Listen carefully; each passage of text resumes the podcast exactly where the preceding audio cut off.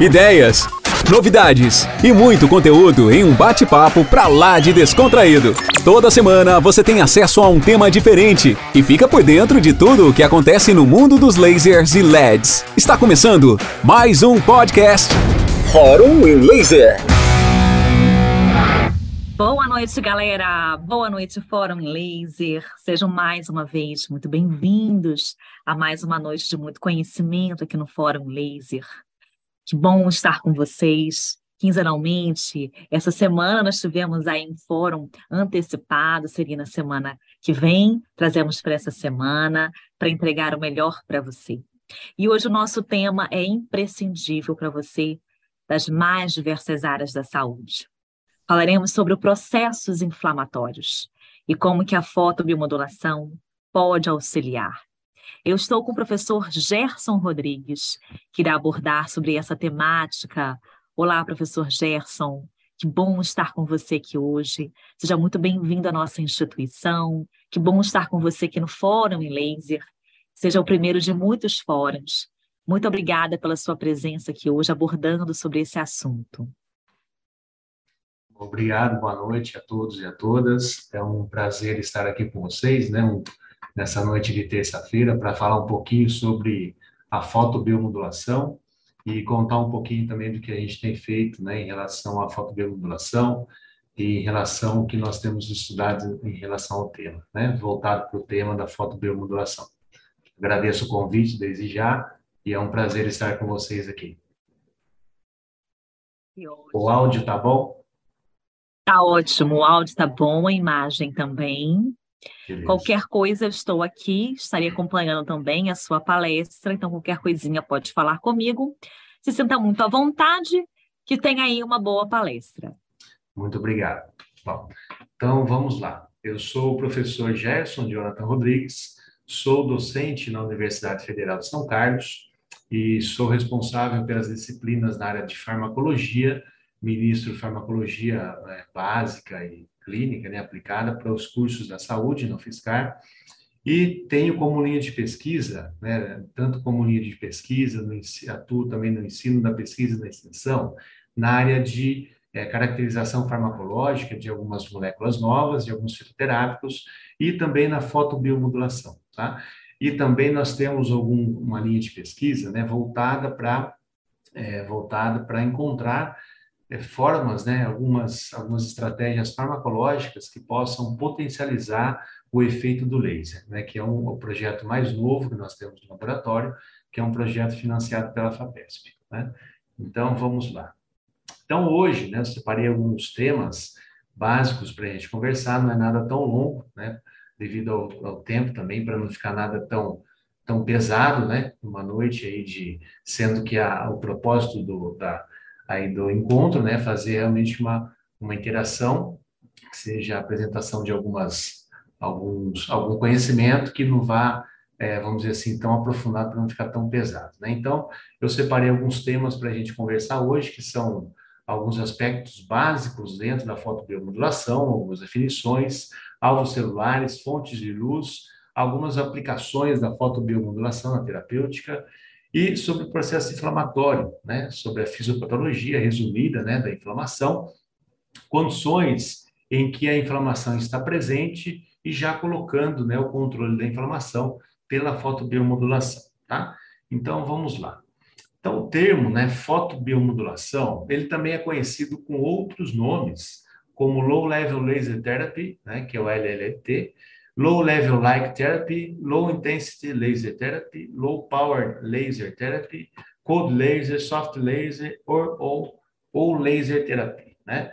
Bom, o laser, né? Todas as aplicações do laser, ele tinha, então existia uma, é, até 2014 existia é, várias nomenclaturas para o laser. E aí a, a sociedade, né, North American Association for é, for Light Therapy, de, decidiu encontrar, né, fazer um termo só que, que fosse né, referente a todos esses todos esses acrônimos, né? E aí criou o termo então fotobiomodulação. Não somente isso, mas também de acordo com, com vários vários é, conhecimentos aí em relação à potência do laser, se ele, se ele era de alta potência, de baixa potência. Então, houve uma, uma reunião, né, uma discussão, e aí se chegou ao, ao melhor termo né, para se utilizar hoje, que então é fotobiomodulação. Tá?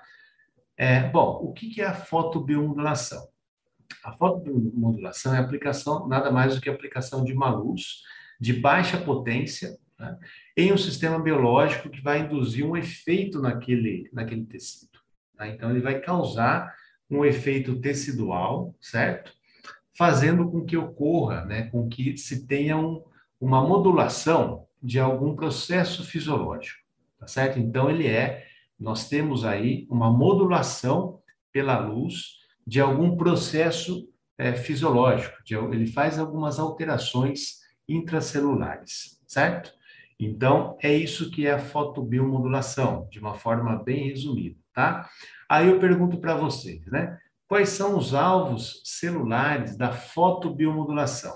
O que, que vocês têm encontrado aí, né? O que, que vocês sabem em relação a esse tema? Né? Me respondam, cliquem aí no, coloquem o celular, se vocês não estão vendo pelo celular, estão vendo pelo, pelo computador, mirem aí esse QR Code e me respondam essa pergunta que eu vou vendo aqui na é, no nosso tem o programa aqui aberto, vocês vão me respondendo essa essa questão, né? De quais, se vocês conhecem, só para eu saber também se vocês conhecem um pouquinho do que que é, quais são os alvos celulares desta fotobiomodulação, ou seja, da modulação de algum processo, né, fisiológico que acontece ali nos tecidos, tá? Então, eu gostaria de ver é, de avaliar depois essas, essas respostas, tá certo? Então, coloquem o celular aí, depois vocês me respondem, certo? Bom, é, o alvo dessa fotobiomodulação, pensando aí nas, nas questões né, da, é, de efeito celular, são os fotoaceptores, também né, podem ser chamados de fotoreceptores ou cromóforos intra ou extracelulares. Então, nós temos algumas moléculas nas nossas células que podem receber esta luz, né? Elas podem vibrar de acordo com aquele comprimento de onda e de acordo com aquela vibração ele vai gerar um efeito, certo? Então, é esse que é o alvo, né? Seria um alvo de um, seria o alvo da fotobiomodulação. São vários os alvos da fotobiomodulação, tá certo? São vários os fotoaceptores, as moléculas que vibram com determinados comprimentos de onda. Então, vamos dar um exemplo aqui que é clássico, que é a mitocôndria. Né? Então, o citocromo C, oxidase, ele, é, ele tem uma, com o comprimento de onda vermelho, ele consegue vibrar nesse comprimento de onda e consegue modular alguns efeitos fisiológicos, tá? Assim como alguns canais iônicos, né, que conseguem vibrar naquele comprimento de onda e gerar alguns efeitos biológicos, como abertura, fechamento de canal, né? Então, a partir de, a, daquele efeito, daquela função, daquele fotoaceptor, você vai ver, você vai observar um determinado efeito celular, tá? Então, cada comprimento de onda, ele vai ele vai vibrar, né? vai fazer uma vibração de uma, de uma determinada molécula, certo? E, consequentemente, você vai observar um efeito diferente com a vibração de cada molécula, tá? Eu estou falando de uma forma bem, bem é, vamos dizer assim, simples, né? O que seria esta, o efeito da fotobiomodulação, fazendo vibrar aí algumas, algumas moléculas intracelulares ou até extracelulares, tá? Para que seja observado, então, o efeito final. Aqui mais um exemplo, né, do, é desta, de fotoaceptores, como, por exemplo, a mitocôndria, né? Então, a mitocôndria, ela pode, o citocromo C vai receber essa luz, vai vibrar, e um dos efeitos que acontecem, né, com esta vibração é a aceleração da, da velocidade de produção de ATP, Tá? Então, uma, uma mitocôndria que recebe a luz vermelha, ela acelera o seu processo de produção de ATP. Tá certo? Então, consequentemente, vai se observar uma maior formação de ATP e também de algumas espécies reativas de oxigênio. Quando se tem uma, é, um, um sistema funcionando bem, que essa concentração de espécies reativas de oxigênio consegue chegar no limite que seja fisiológico, essa produção ela vai ser benéfica. Se você tem uma, uma aplicação, uma intensidade muito, muito grande, se você tem uma formação de espécies reativas de oxigênio muito intensa, o que, que vai acontecer? O sistema celular não vai conseguir dar conta daquela concentração de formação de espécies reativas. Aí vai aparecer o efeito é, que não é o esperado, né, por acúmulo de espécies reativas de oxigênio celular, tá certo? É, alguns slides para frente a gente vai ver que a, tanto a, é, a fotobiomodulação quanto outros estímulos, né, eles têm um efeito, é, um, alguns efeitos que são dose dependentes ou energia dependente, tá certo? Então, dependendo da, do efeito que você quer observar, você tem que usar uma determinada dose, uma, uma dose daquela energia. Se aquela energia for exacerbada, ocorre o quê? Uma formação de espécies reativas de oxigênio numa intensidade muito grande, e aí o que era para ser fisiológico, que era para ser uma modulação positiva, passa a ser uma modulação negativa, tá certo? Então, só explicando aqui, baseado nessa na mitocôndria, já que a gente tem um esquema muito bonito, né, mostrando a formação de ATP, o ATP é muito, é extremamente importante, né, para a geração de energia, várias funções fisiológicas, né, tanto do ATP direto por ativação de receptores purinérgicos ou dos seus metabólitos, tá certo? Então, o ATP ele tem essas funções é, que são benéficas aí para as células. E alguns efeitos que podem aparecer por esta produção fisiológica, vamos dizer assim, uma concentração boa né, de espécies reativas de oxigênio de ATP, é o aumento de proliferação de algumas células, como, por exemplo, a proliferação de células endoteliais, que é o primeiro, o primeiro gatilho para que ocorra o processo de angiogênese, que é importante, por exemplo, numa revascularização do miocárdio, que é importante no fechamento de uma ferida. Né? Então, quando você tem uma das. É, você tem lá no, no, fechamento de feridas, você tem diversas fases, né? tem basicamente três, três quatro fases. Né?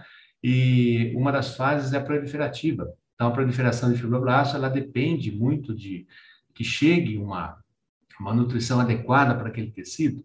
E isso, a, angiogênese, ela tem uma, um papel extremamente importante nesse processo, né? De aumentar a nutrição, o fornecimento de energia, fornecimento de oxigênio, fornecimento de nutrientes, para que aquele tecido ele consiga ter a revitalização, né? Que ele consiga ter a sua, é, a sua proliferação de todas, não somente do fibroblasto, mas de outras células que estão ali na, é, ao seu entorno, tá certo?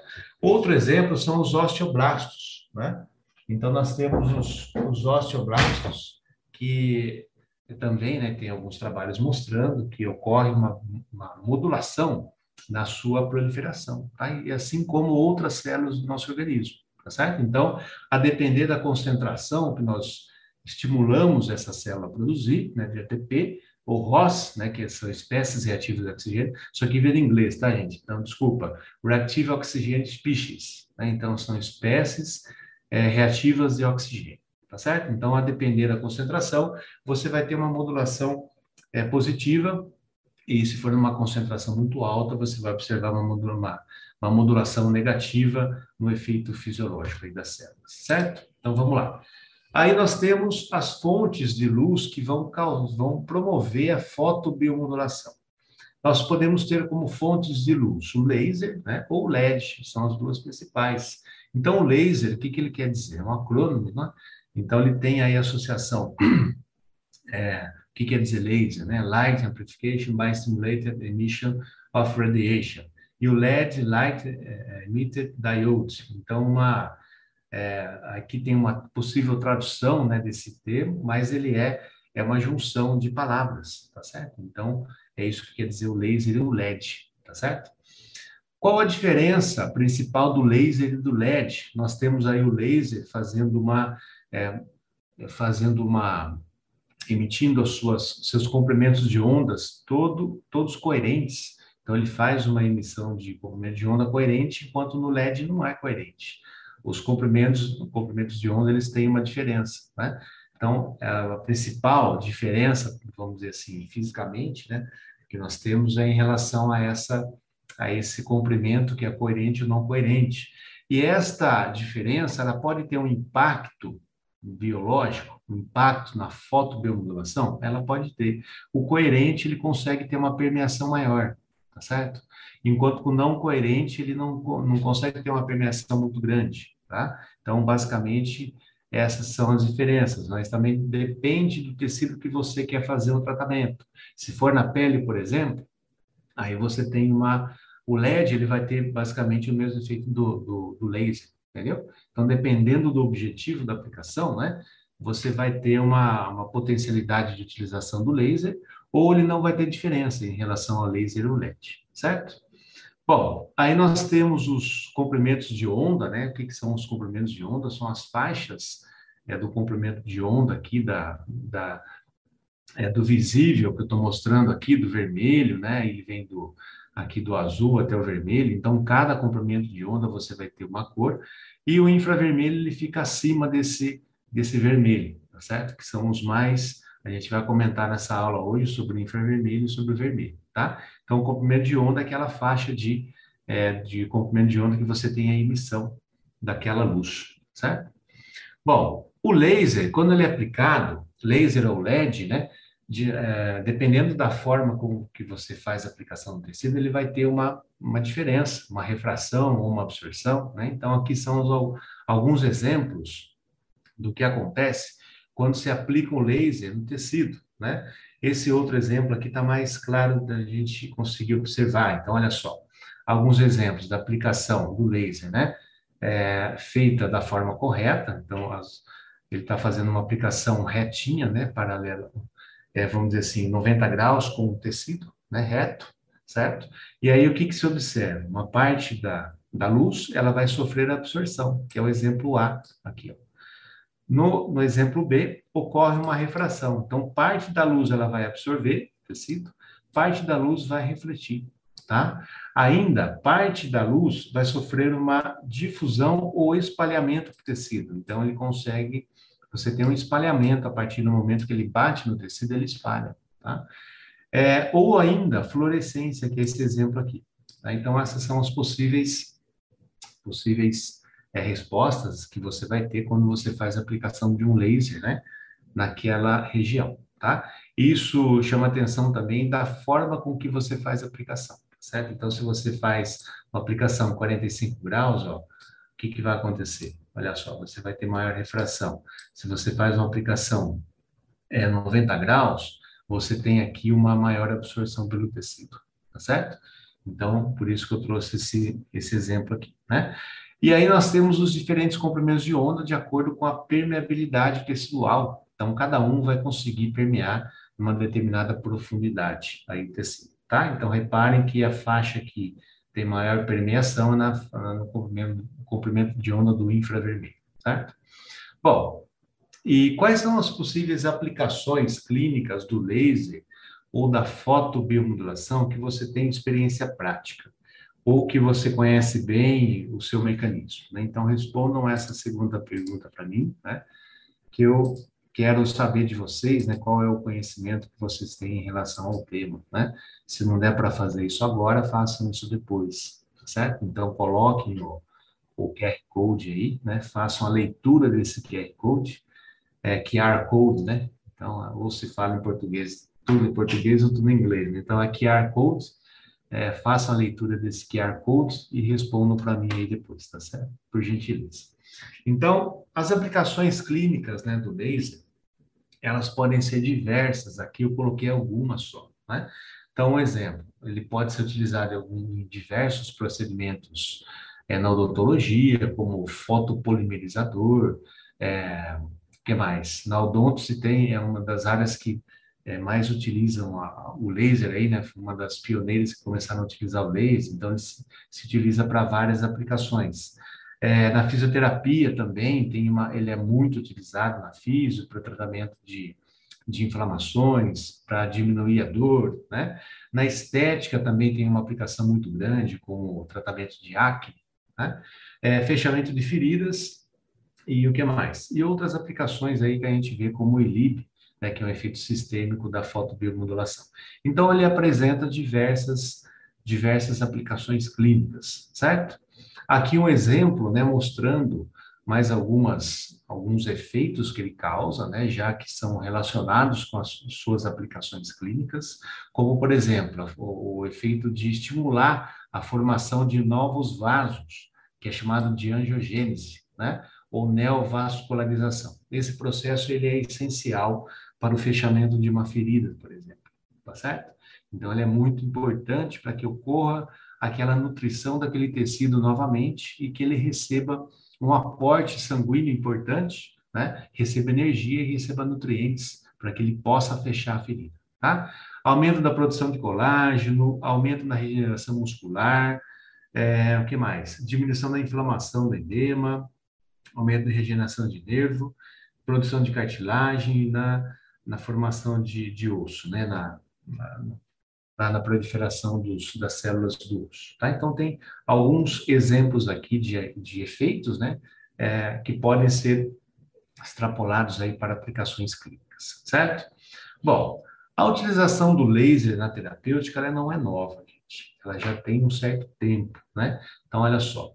É, o médico Niels Finsen, né, ele foi o ganhador do prêmio Nobel em 1903 por é, fazer pesquisa né, com fotobiomodulação, que na, na, na, época se chamava de laser terapia, né, ou terapia com luz, é, por utilizar luz ultravioleta para o tratamento de algumas doenças, como o lúpus vulgaris tá certo? Então, esse é um, foi um médico né, e pesquisador que já utilizava o laser né, nessa, nessa época, e ele recebeu o prêmio, prêmio Nobel aí por conta destas, da descoberta né, das aplicações da, da luz, né, da luz em algumas, em alguns, algumas aplicações terapêuticas, né?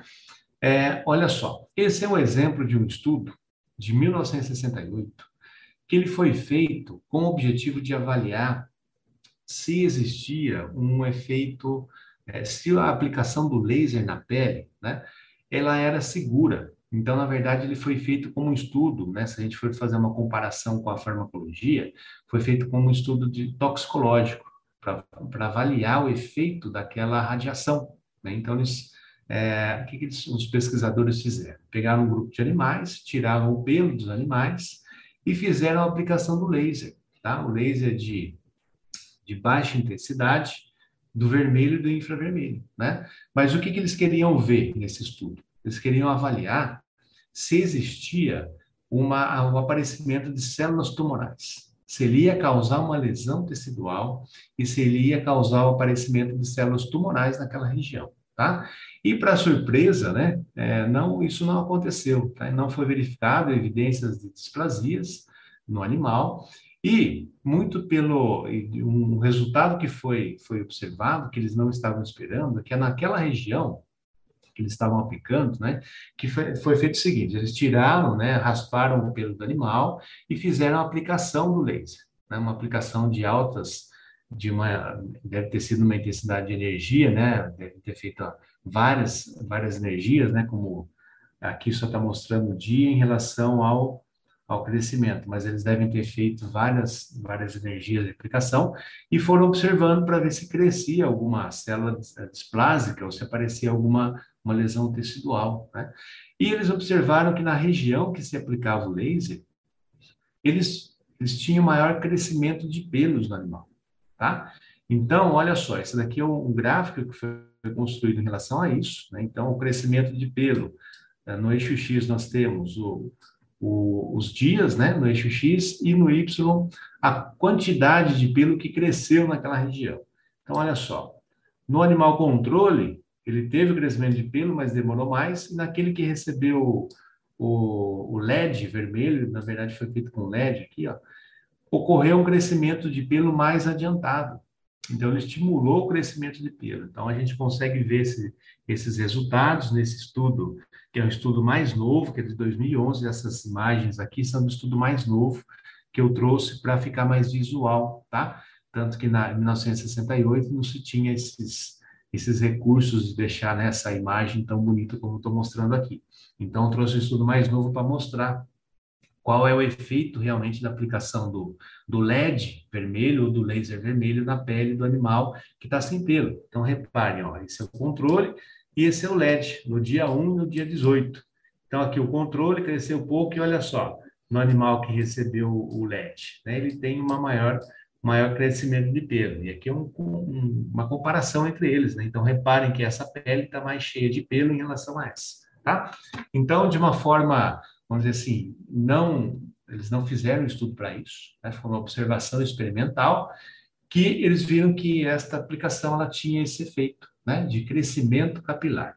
E aí um estudo mais novo aqui, né, de 2019, só para mostrar que isso acontece na clínica e está sendo utilizado na clínica para isso certo? De uma observação que foi feita lá em 1968, né? É, com o objetivo de ver se ele tinha toxicidade, tá? Então, a partir dessa observação, hoje virou uma aplicação clínica. Então, olha lá, o exemplo, né, de é, voluntários machos e voluntárias fêmeas. É, no tempo zero, então aqui são duas formas de captação de imagem, né, mais para frente, mais atrás da cabeça, né? E no tempo zero e no tempo de 20, após 24 semanas. Então, reparem que ocorreu um aumento de crescimento capilar, né? Tanto no homem quanto na mulher, certo? Esse tipo de tratamento capilar, é, alguns trabalhos relatam né, que ele tem maior eficácia é, no tipo de alopécia do, do, tipo areata, né? Então, existem basicamente três tipos de alopécia, androgênica, areata e é induzida pela quimioterapia, tá? Então, basicamente as três. Mas em todas elas a, a inflamação ela está presente, tá? É, a areata, ela é caracterizada por um ataque imunológico, tá? Do tecido capilar e gera uma resposta inflamatória importante, certo?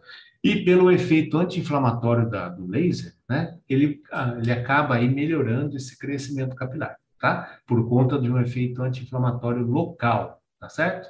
Então, aí mais entrando, já entrando no tema da aula, né, mostrando que é, aqui nós temos um efeito, né, que aparece, o efeito final estou mostrando, mas com embasamento, né, o que está acontecendo ali dentro. E qual condição que ele responde mais? Na condição em que se tem uma alopecia do tipo, é, em que se tem uma predominância inflamatória, tá certo? Então, é um exemplo aí de controle da inflamação que vai ter como impacto uma estimulação de crescimento capilar, tá? Esse é o exemplo do artigo, no artigo antigo, ó, 1971. Naquele de 68, se não me engano, não tem imagem, não tem figura. Então, é, esses foram os pesquisadores, né, o mesmo pesquisador que fez aquela, que estava estudando, os pesquisadores que estavam estudando o efeito da, para ver se tinha efeito deletério, né, o laser, publicaram essa outra publicação, colocaram essa outra publicação na, é, nas revistas, né, mostrando que tinha é, além de estimular o crescimento de pelo, ele também estimulava o fechamento de feridas, tá? Então, é, se eu não me engano, esse daqui foi o primeiro trabalho, né, mostrando o efeito da fotobiomodulação no fechamento de feridas, tá certo? Então, é, mostrando também que ele poderia ter uma, uma, outra aplicação. Então, olha só, isso daqui é antigo, gente, 71 esse artigo. E o de 68 foi aquele para ver o efeito tóxico em 71, olha só, já se já se tinha mostrado, né, que ele tinha um efeito, que ele apresentou um efeito em é, acelerar o processo de cicatrização de feridas, tá certo? Que hoje é bem sedimentado aí na literatura, é bem sedimentado na prática clínica, né? Que é a utilização da fotobiomodulação no fechamento de feridas, certo? Muito bem. Mas será que todo, toda energia, né, aquela discussão que a gente começou lá no slide anterior, será que toda essa energia que você coloca, é, ela pode sempre gerar um efeito benéfico tecido? Nem sempre, gente, olha só. Isso vai depender muito do, do quanto de energia você coloca. Olha esse exemplo aqui, ó, que foi feito em uma, é, um trabalho com fechamento de feridas, em que foi se aumentando né, a, a fluência, né, a energia de aplicação aí do laser, e observou-se um aumento na, no fechamento de feridas, depois com uma, um aumento de, de intensidade, o que, que aconteceu? Um efeito prejudicial, tá? Então, foi feito essa, é, foi encontrado esse efeito. Esse daqui é só um artigo mostrando isso, mas tem vários, né? Mostrando o efeito energia dependente, e dependendo da energia, ele acaba fazendo efeito inverso, tá? Ele acaba piorando é, o efeito esperado, tá certo? Acaba tendo um efeito negativo que a gente fala.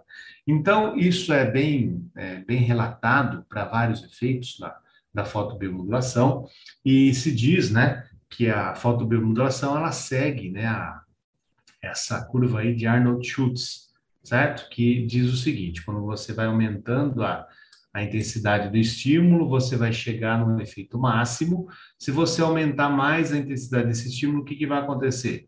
Ele vai piorar, certo? Então, nós temos aqui o efeito, né? Estimulatório, quando ele está subindo, tá certo? E chega num platô, a partir de um certo momento, ele acaba é, piorando a resposta, tá certo?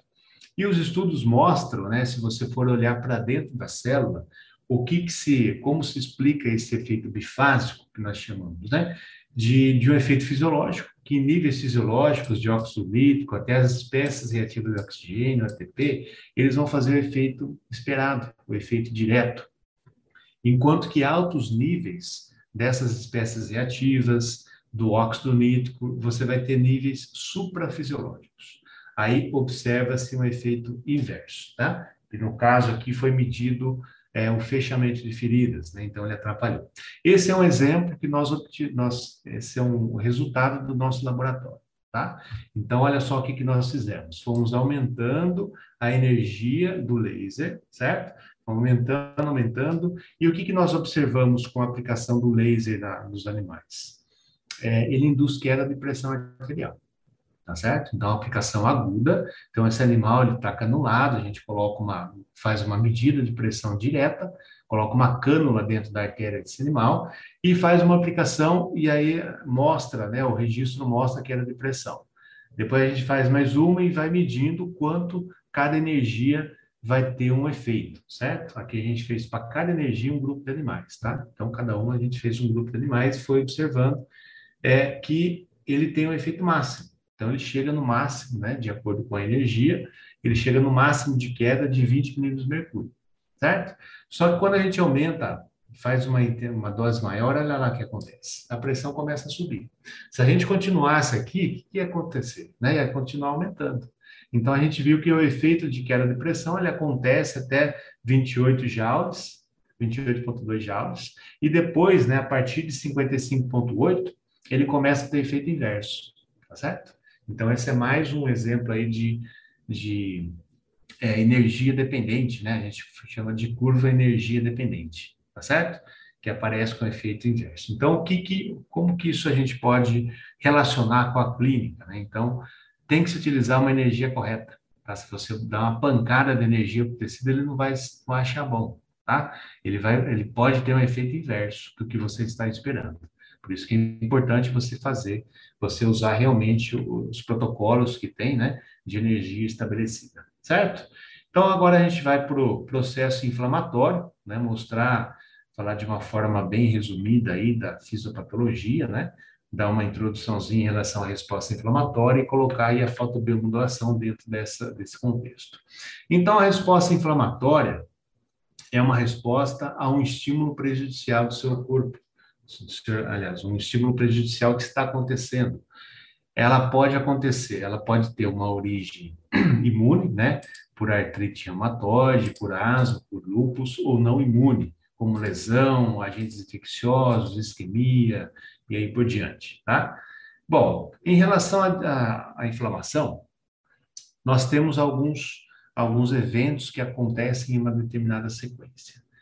Esse evento de vasodilatação, ele é um evento inicial, tá? Que ocorre, ele tem toda uma explicação fisiológica que é, ele é importante para que ocorra o extravasamento de células do sistema imunológico para resolver aquela situação. Então, se você fez um corte, você tem que, o sistema imunológico, né, a partir da, da liberação de quimiosubstâncias, né, que vão atrair os células do sistema imunológico e você vai ter um, uma migração das células para aquela região para matar um agente invasor, uma possível bactéria, um microorganismo que esteja ali, ou depois fazer uma limpeza do tecido.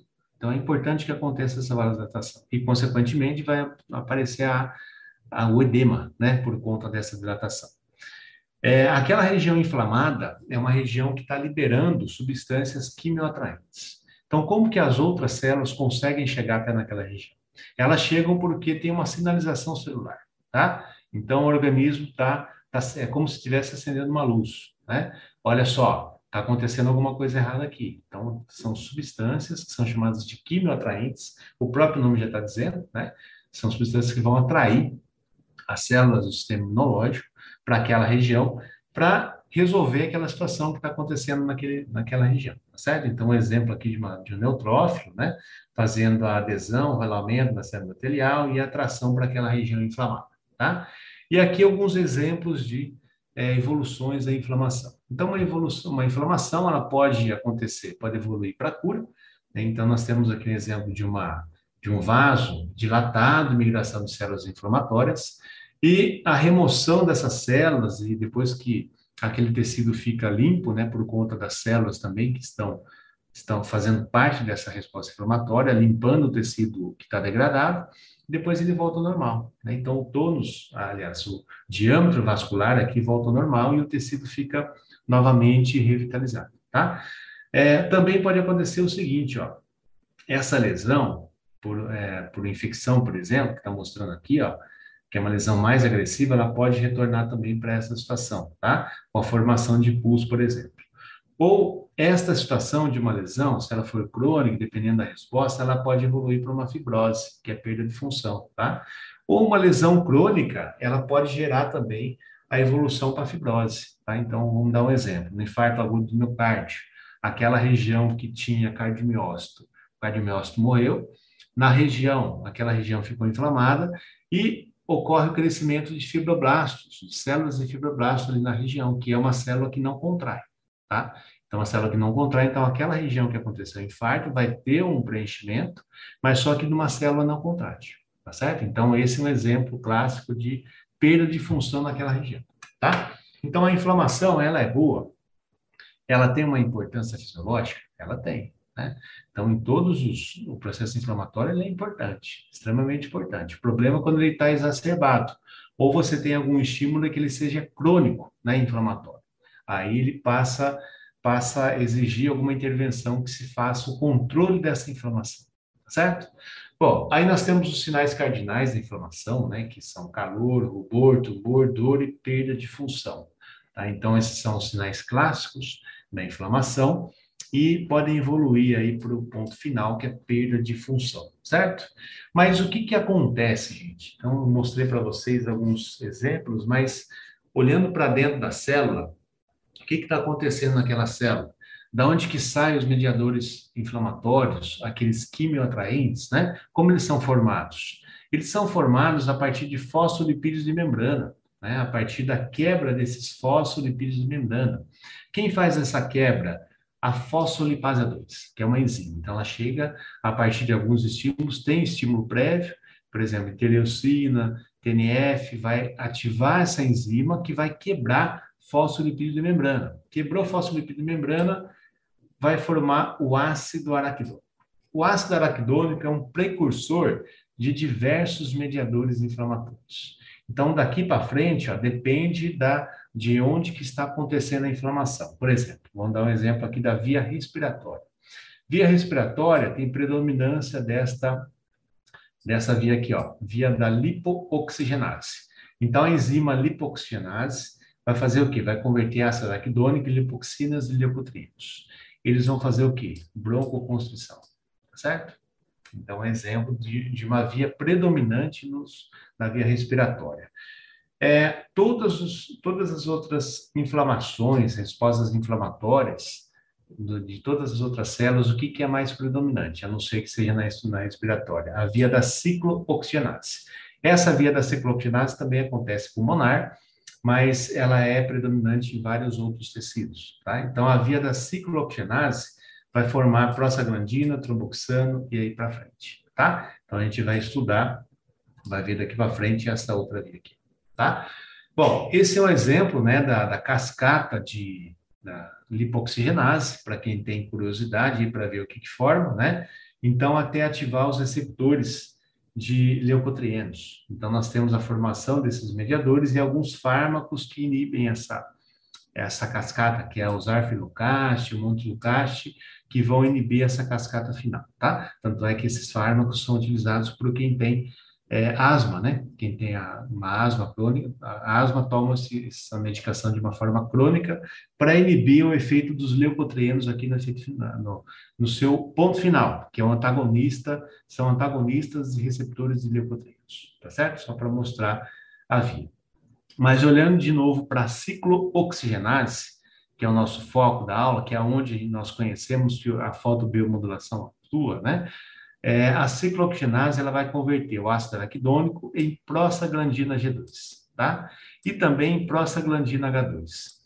Até aqui, ó, você tem uma comunicação comum em praticamente todas as células que fazem, que expressam essa proteína, cicloogenase 1 ou 2, tá? A partir daqui, você tem uma diferenciação do mediador inflamatório que vai ser formado.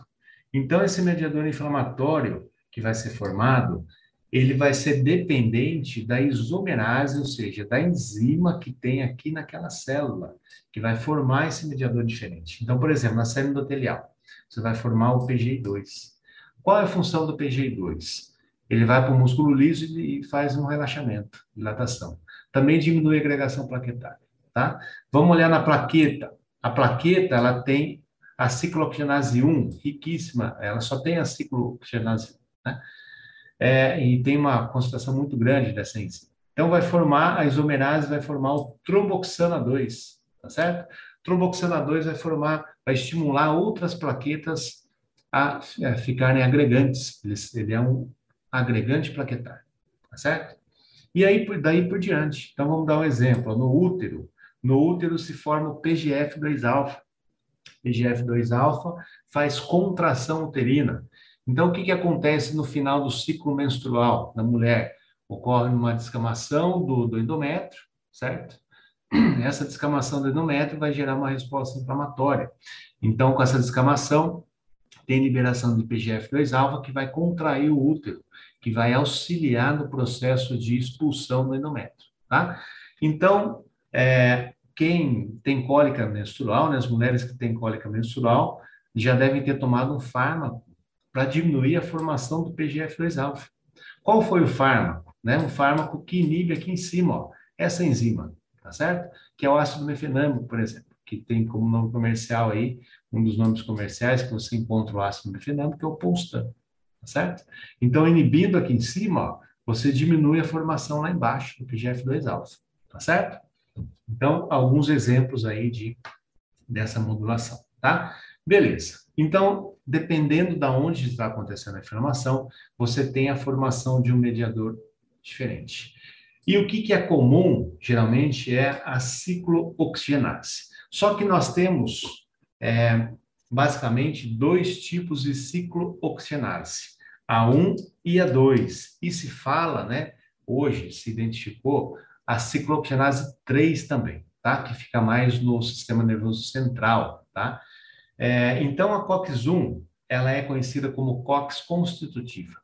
Ela tem ações fisiológicas importantes, tá? E a COX-2, ela é chamada de COX induzida, que ela aparece onde está inflamado. Aparece na inflamação, aparece na febre, aparece na dor. Então, se você tem uma região inflamada, qual é a COX que vai estar ali presente em maior concentração? É a COX-2, certo? Beleza.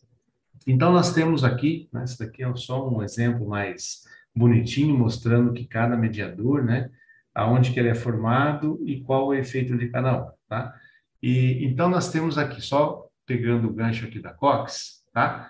Então, a COX-1, ela é a constitutiva, que tem funções fisiológicas, e a COX-2, ela é conhecida como como induzida, né, que, aparece, que aparece só em resposta inflamatória.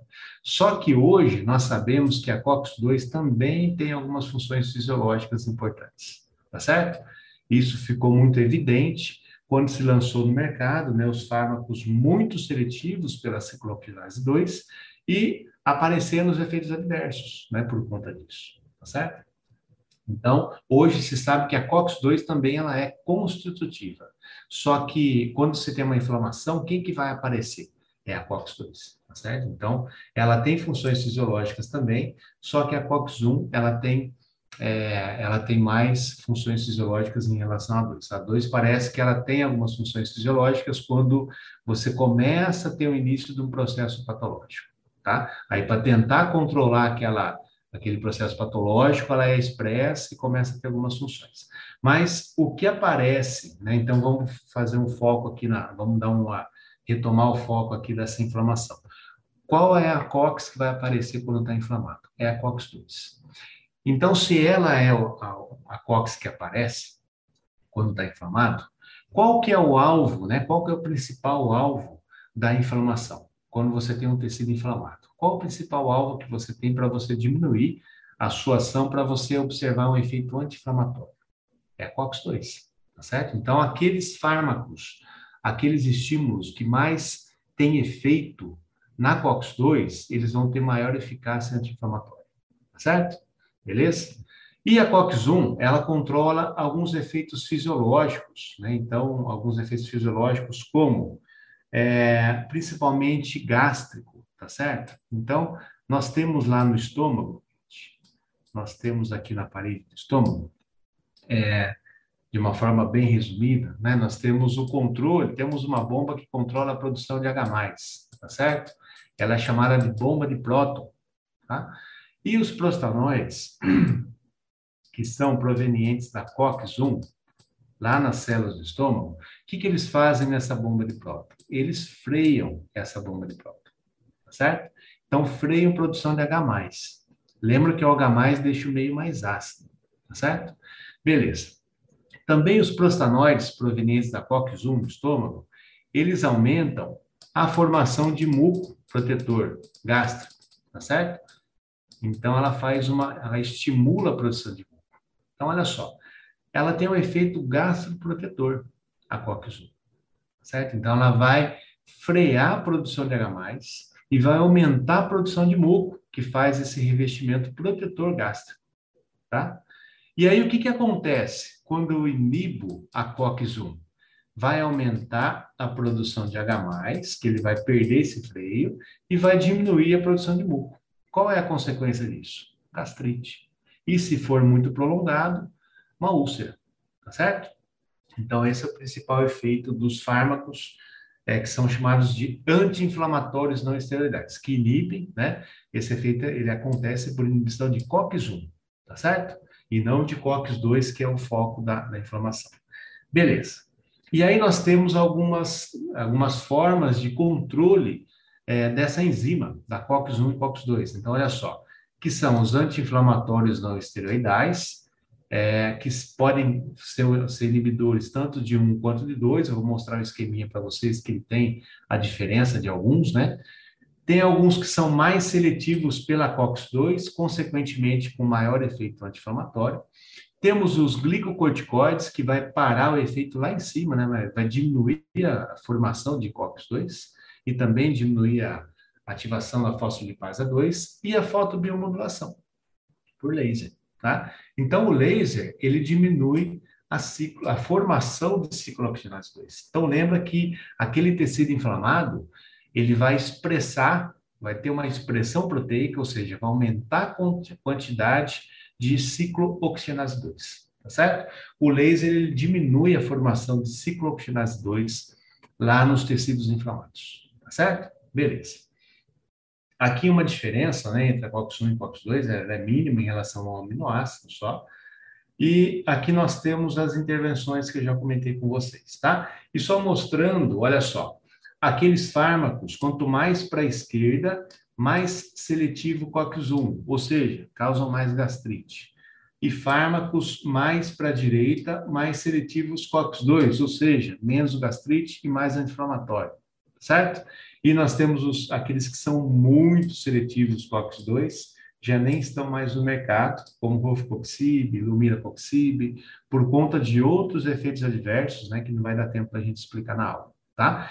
Mas o efeito principal é que aumenta a pressão, porque a COX-2 tem uma, um controle de filtração renal.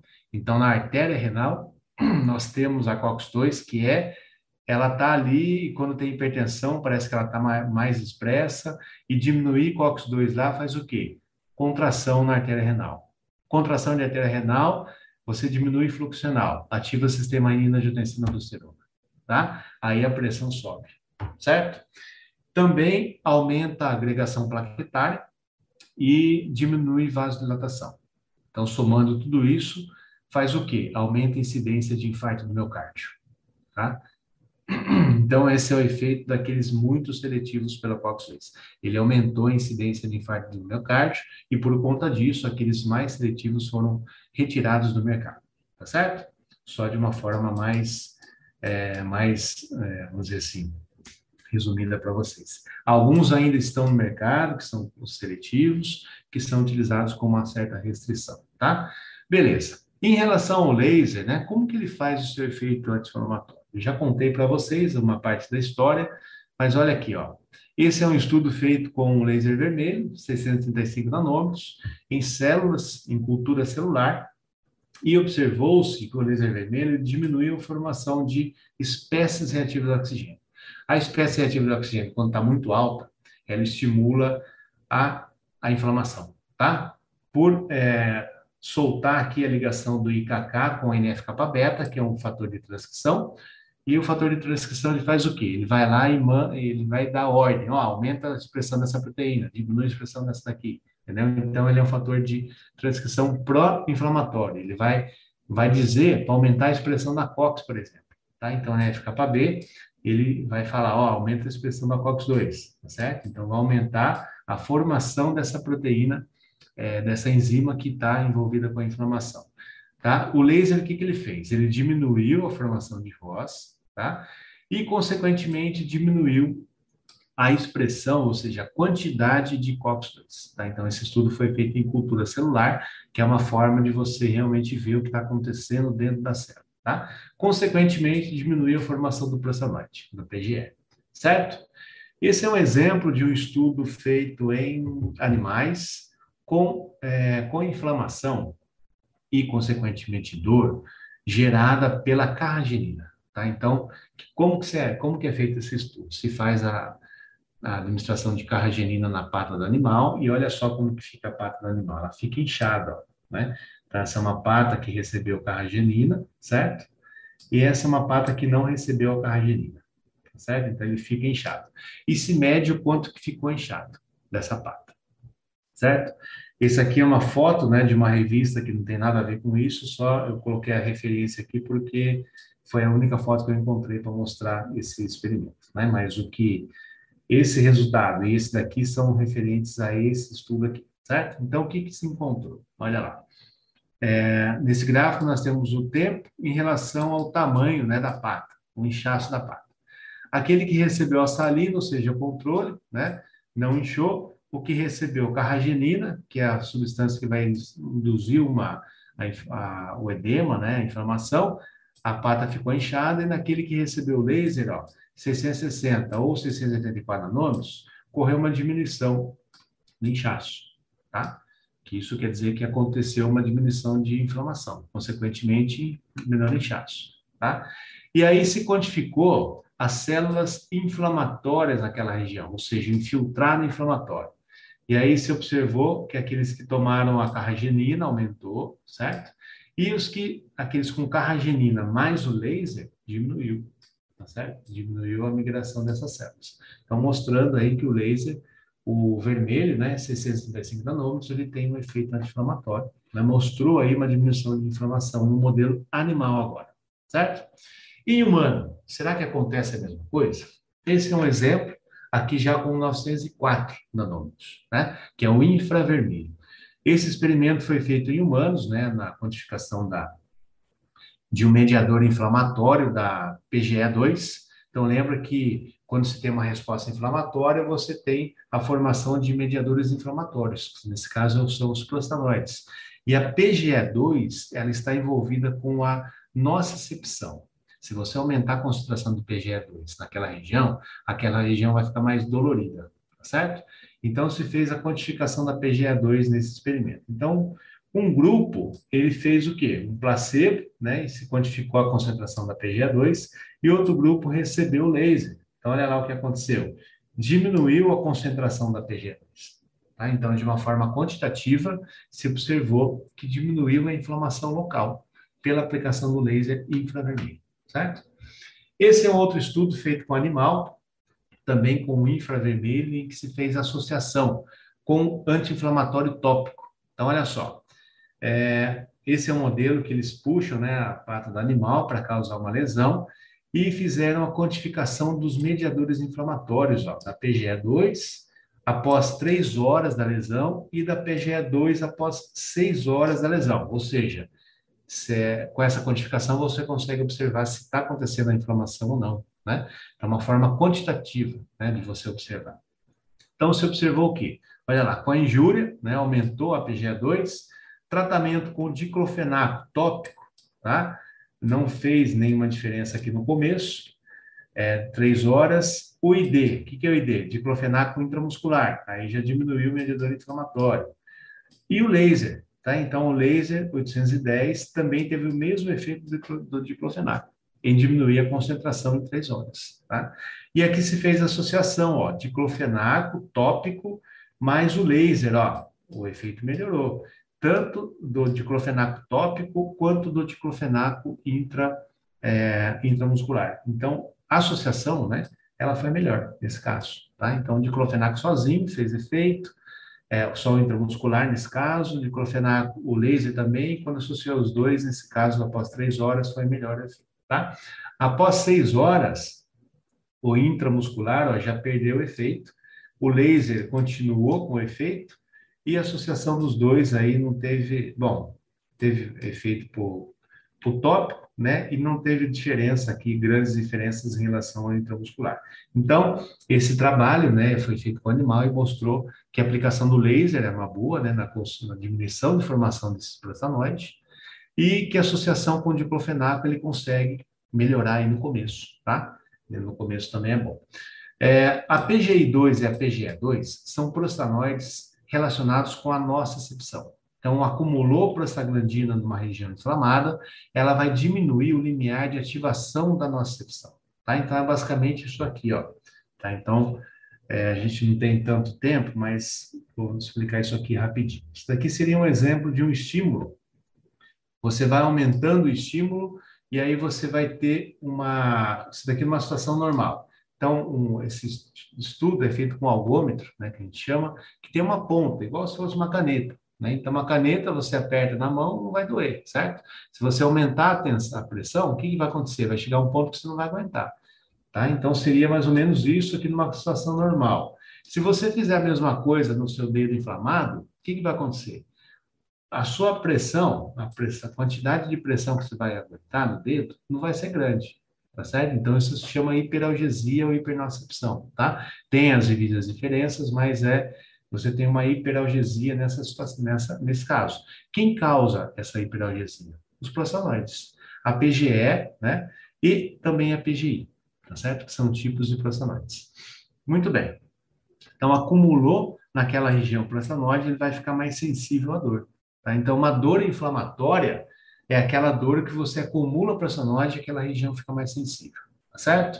Mas será que o laser, né, só explicando um pouquinho de como acontece essa transmissão de informação, então se tem a partir de despolarização, né, dos neurônios receptores, e essa informação vai até o sistema nervoso central, tá?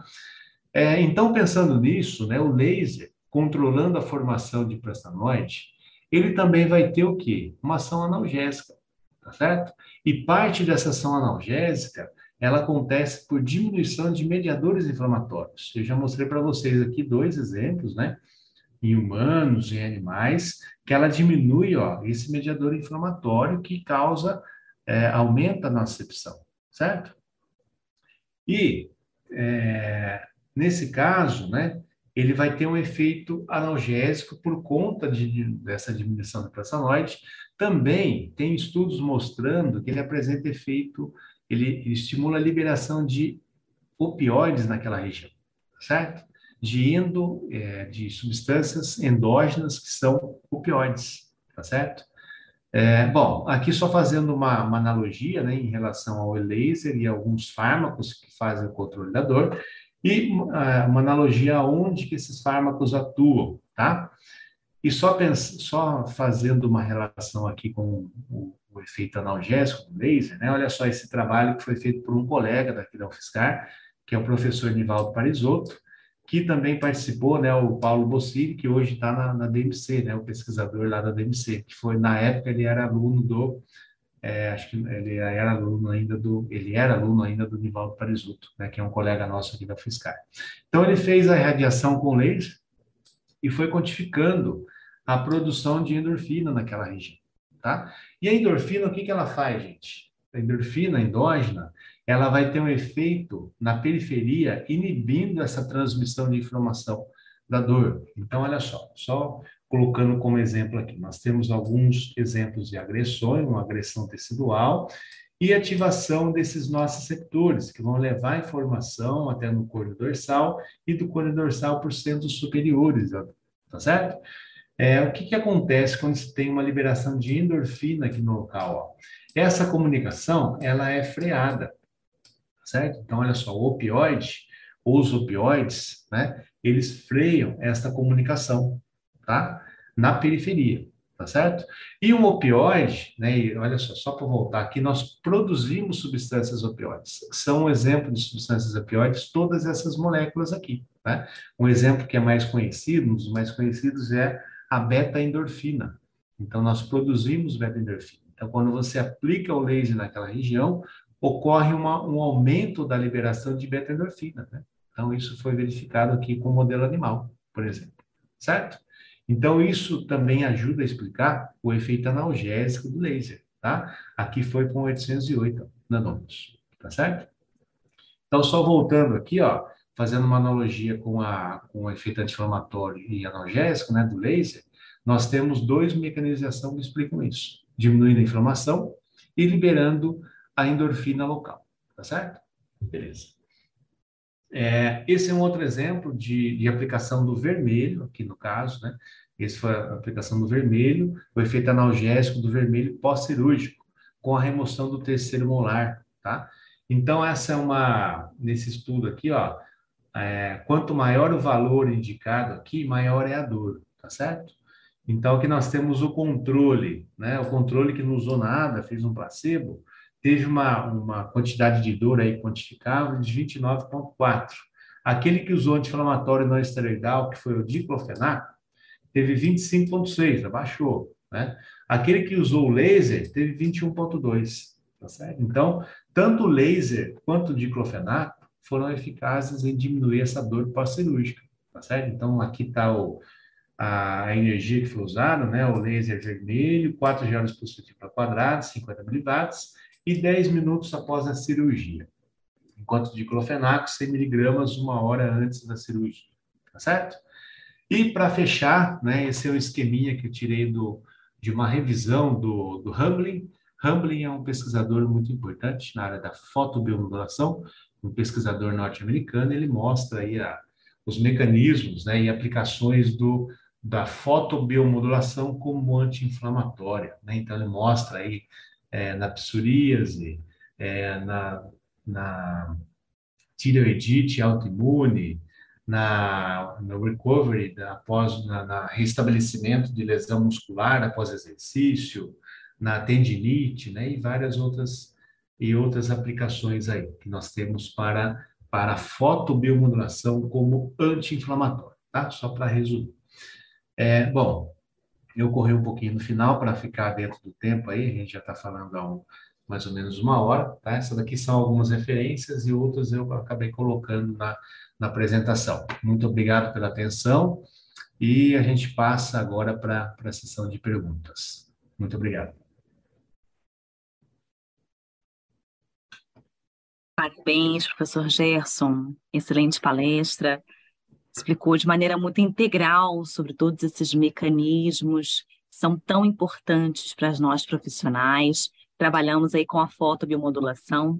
Esses processos realmente a gente precisa saber com detalhes para que a gente possa muitas vezes explicar até mesmo para os nossos pacientes, logicamente, né, de maneira mais fácil, para que eles possam entender e a gente compreender cada vez mais esses mecanismos da fotobiomodulação.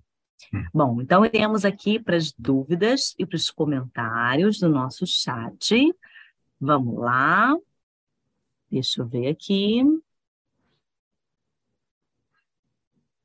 Deixa eu atualizar para ver se tem alguma alguma pergunta.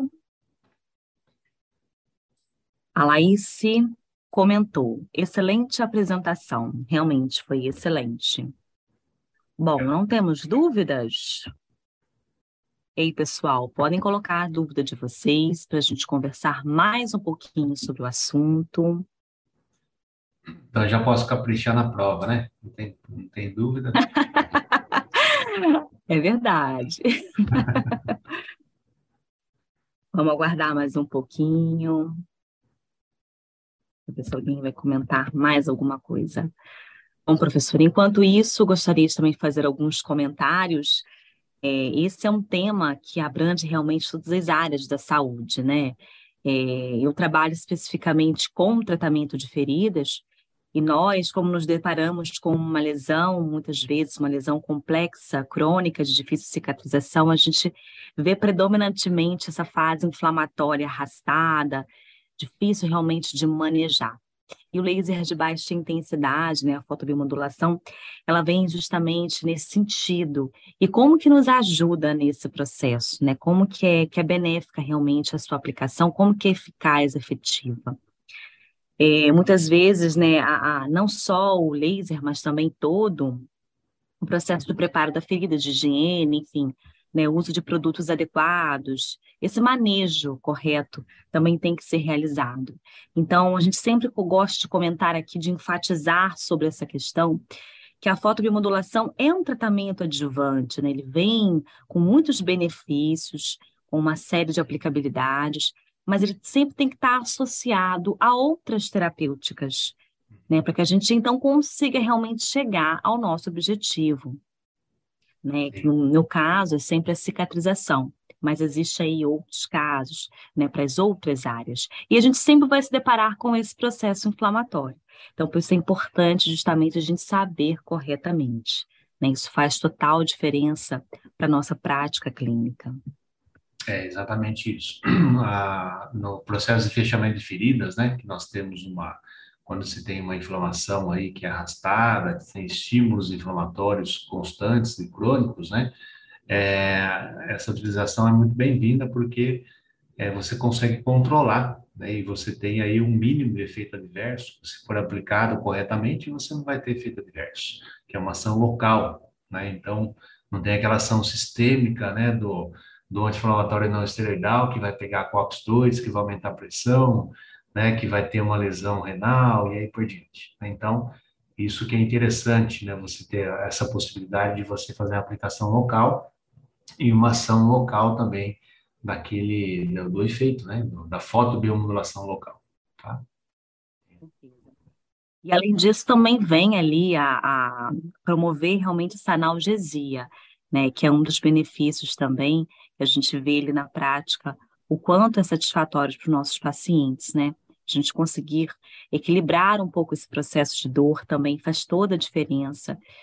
E, e facilita o nosso trabalho também para que a gente consiga realmente tratar daquela lesão de maneira mais adequada. Um paciente com dor a gente não consegue tratar de maneira correta. Muitas vezes a gente não consegue ali é, manipular aquela ferida como deveria por conta dessa dor. Então, ter esse recurso, né, que vai facilitar, que vai nos auxiliar, também é muito bem-vindo. É mais um grande benefício da fotobiomodulação. Também Isso. é muito importante. Muito bem. Bom, professor, realmente não temos dúvidas, só elogios. Realmente a, a palestra foi ótima. Foi um momento de muita entrega, de muito aprendizado. Mais uma vez, muito obrigada pela sua contribuição, pelos seus conhecimentos, pela sua bela explanação. Eu pretendo te encontrar em novos fóruns, com novos temas. Desde já agradeço muito. Em nome da Enlaser, mais uma vez, muito obrigada pela aula de hoje. Eu que agradeço o convite e a oportunidade. A gente está tá sempre disponível aí, né? Só convidar que a gente, quando conseguir uma agenda, a gente volta. Tá ótimo, então. Então, vou finalizar, gente, o nosso fórum de hoje, mais um fórum concluído. Muito obrigada pela sua presença. Até que fique com Deus. Até uma próxima. Professor Gerson, mais uma vez, brigadão. Até uma próxima também. Fique com Obrigado. Deus. Tchau, tchau. Boa noite, turma. Tchau, tchau. Boa noite.